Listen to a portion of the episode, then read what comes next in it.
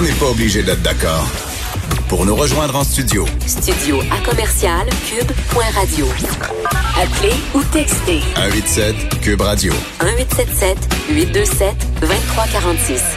Alors, vous m'avez entendu en début d'émission pousser, ben oui, je vais par le dire, pousser un grand hallelujah. Pourquoi? Parce qu'il y a un groupe de professionnels de la santé qui demande à Québec de rendre le port du masque obligatoire dans les lieux publics fermés et dans les espaces extérieurs quand on peut pas maintenir euh, la distanciation physique. Et je voulais avoir la réaction de Nancy, Nancy Delagrave. Pourquoi? Elle est physicienne et elle est cofondatrice du mouvement des masques pour tout le monde, un mouvement sur Internet donc qui a rallié énormément de gens. Bonjour, Madame Delagrave. Bonjour. Est-ce que c'est un grand jour pour vous aussi aujourd'hui? ben oui, puis euh, je vous dirais que j'ai collaboré à, dans le fond, à la conférence de presse aujourd'hui. J'y serais allée, mais j'étais euh, prise au travail, donc euh, je suis aussi signataire de l'appel au gouvernement en faveur du port obligatoire du masque. Ah ben c'est encore mieux que je pensais parce que moi je me disais on va appeler Nancy pour avoir sa réaction mais vous êtes vous êtes plus que quelqu'un qui réagit, vous êtes quelqu'un qui agit. Alors pourquoi cette pourquoi cet appel alors au gouvernement? Parce que j'ai noté quand même le, le, vocabulaire qui est utilisé, c'est que vous vous adressez au gouvernement pas en disant ben ce serait bien puis ce serait non, vous les implorez d'aller de l'avant. Mm. Pourquoi c'est si important? En réalité, euh, il y a beaucoup, beaucoup d'évidences scientifiques. Il y en avait avant euh, la, la COVID. Il y avait beaucoup, euh, dans le fond, de données scientifiques sur la contagion du SRAS-1. Oui. Mais euh, quand est arrivée l'épidémie, dans euh, les pays asiatiques, ils sont mis tous à porter le masque. Et chez nous, on nous a dit, ah, finalement, c'est controversé, on ne sait pas si ça aide, etc. Puis euh, certains d'entre nous, dont moi, on regardait ça. Moi, j'avais aucune euh, dans impression au départ. je, regardais ça de façon neutre et je me suis mis à regarder la, littérature scientifique. Et en réalité, je la voyais pas la controverse. Et euh, donc il y avait consensus. Ben, je n'irai pas jusque-là, mais les preuves solides, elles étaient grandes. Et en réalité, il n'y avait aucune preuve qui disait que le masque était nuisible. Mm-hmm. Et il y avait certaines preuves qui n'étaient pas dans l'intervalle de confiance, c'est-à-dire on n'était pas convaincus. Mais les conditions de ces études-là aussi, c'est c'est pas nécessairement évident. Mais toujours est-il que depuis le début de la COVID, on en a des données, il y en a plein d'études, dont des méta-analyses.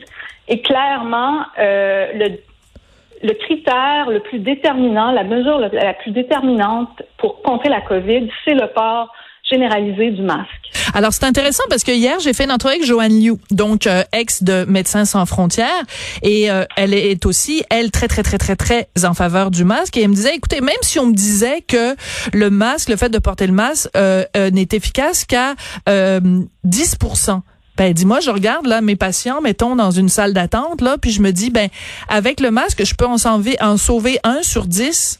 Ben je le mhm. prends je le prends, ce 10 %-là. Donc, c'est même sur une base mathématique, c'est difficile de comprendre comment quelqu'un peut dire, ben, vu que c'est pas à 100% on préfère 0% plutôt que 100% Exactement. Et en réalité, le masque chirurgical et même le masque N95, on sait qu'ils ne sont pas efficaces à 100% ils sont efficaces. Et c'est pour ça qu'il euh, s'appelle 95 parce qu'il est efficace à 95% donc même lui, il est pas 100. Exactement. Et en réalité, il y a des masques en tissu qui sont très bien conçus. On a les normes AFNOR. Euh, c'est possible de suivre euh, ces normes-là ici au Québec. Il y a plusieurs personnes avec beaucoup de connaissances qui euh, s'évertuent à faire des masques très efficaces. Oui. Alors, comment vous expliquez cette réticence-là, si ce n'est que euh, au début de la pandémie, quand le docteur Horacio Arruda a dit bon, il y a plus de, de, de risques que, que d'avantages, et quand il disait bon, ça va donner aux gens un faux sentiment de sécurité, comment expliquer ça autrement que par le fait qu'il y avait une pénurie de masques? C'est difficile pour moi de, comprendre parce que je n'étais pas là quand les décisions se sont prises. Euh, on sait que l'OMS a fait un peu la même chose. Et il y a d'ailleurs un petit peu de... On, pense que l'OMS en Asie n'a pas pas lancé le même message qu'ici. Mais euh, je, je, suis un peu embêtée. Il faudrait que M. Arruda réponde à cette question-là. Euh, moi, je peux pas le faire pour lui, mais j'ai été déçue que le port euh, du masque ne soit pas encouragé tôt. Et euh, j'ai été déçue aussi des messages confus sur le masque. Maintenant, je pense que depuis le 7 avril à peu près, le gouvernement encourage fortement le masque. Donc là, on est on est content de ça. Euh, nous, on pense que maintenant, on est rendu au stade où est-ce que, avec le déconfinement, il faut aller plus loin, il faut l'imposer. Euh, ce que j'ai observé, et je suis pas la seule, Marie-Michel Belon qui a parlé aux médias aujourd'hui, c'est une euh, médecin interniste qui travaille mhm. aussi à la santé publique. Ce qu'elle a noté, c'est un relâchement. Les gens, ils sont déconfinés, alors ils pensent qu'ils ils doivent plus faire attention. Et en réalité, euh, moi, j'habite dans le quartier Schlager à Montréal et c'est un quartier avec le plus grand nombre de décès euh, hmm. à la COVID et je vois très peu de masques. J'en vois peut-être 25% euh, ouais. Donc, euh, c'est pas suffisant. Et aujourd'hui, en conférence de presse, euh, Nima Machouf disait, bon, euh, à partir de 80% si 80% de la population euh, portait euh, le masque, ben, on pourrait juguler la pandémie. C'est difficile, encore une fois, de saisir pourquoi on a cet outil-là dans notre mhm. guerre, cette arme-là dans notre guerre contre la COVID, on a une arme qui est disponible, qu'on peut même faire chez soi, ou alors si on l'achète, c'est à prix quand même raisonnable, qui est efficace, qui est pas, tu sais, je veux dire, c'est sûr, c'est agaçant, mais ça, c'est, on, on n'en meurt pas de porter un masque. C'est difficile de comprendre pourquoi il y a une telle réticence. Euh, je suis absolument d'accord avec vous. Et d'ailleurs, pour aller dans le sens de ce que vous dites, il y a une étude d'économistes euh, de Yale, donc une université très reconnue.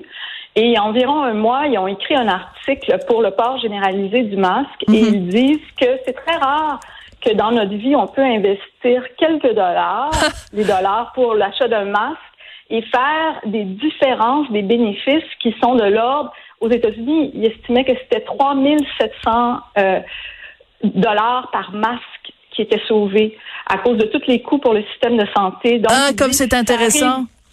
Ça arrive jamais qu'on peut investir si peu puis avoir des bénéfices si larges. Pourquoi on le fait pas? Mais ça, c'est un excellent argument. Puis je vous remercie, Madame Delagrave, de me le fournir parce que bon, c'est un, un, débat que j'ai quand même souvent avec avec des gens. Et euh, j'avoue que l'argument économique est drôlement intéressant. C'est-à-dire qu'on investit bon d'une somme quand même assez assez simple et ça permet d'économiser des frais d'hospitalisation euh, quand même euh, assez énormes. C'est très intéressant comme comme calcul. Les gens répondront, par contre, quand on parle du masque, la chose suivante, c'est une chose de le recommander. Si on le rend euh, obligatoire, est-ce qu'on va demander à la police de sortir la matraque ou de sortir la, le, carnet de contravention? Vous, votre argument pour répondre à ça, c'est quoi? Ben, il y a personne qui fait partie euh, de, de notre groupe qui pense ça, premièrement. Et euh, donc, nous, ce qu'on dit, c'est les trois premiers mois, euh, il n'y a absolument aucune amende et en réalité, les gens distribuent des masques et qu'il y ait un grand effort pour distribuer des masques euh, dans les quartiers défavorisés et tout ça. Et euh, j'écoutais Patrick Derry hier à l'émission de Patrick Lagacé et il disait que le gouvernement de l'Alberta a distribué deux masques par habitant gratuitement. On pourrait faire quelque chose comme ça. Là. Ben, si on, on, distribue déjà pas mal de bébelles, puis notre gouvernement distribue pas mal d'argent dans toutes sortes de domaines, puis 200 euh, mhm. millions de prêts au Cirque du Soleil, ça achète combien de masques, ça? Mon Dieu! ça en achète deux, un peu plus, peut-être 300 millions. Peut-être peut-être 300 millions de masques. Euh, Madame ouais. Delagrave, merci beaucoup. Ça a été très intéressant comme discussion. Je rappelle que vous êtes euh, physicienne et cofondatrice de ce mouvement des masques pour tout le monde, en espérant maintenant que le gouvernement va entendre euh, cet appel. Merci beaucoup, Madame Delagrave. On l'espère. Merci. Au revoir.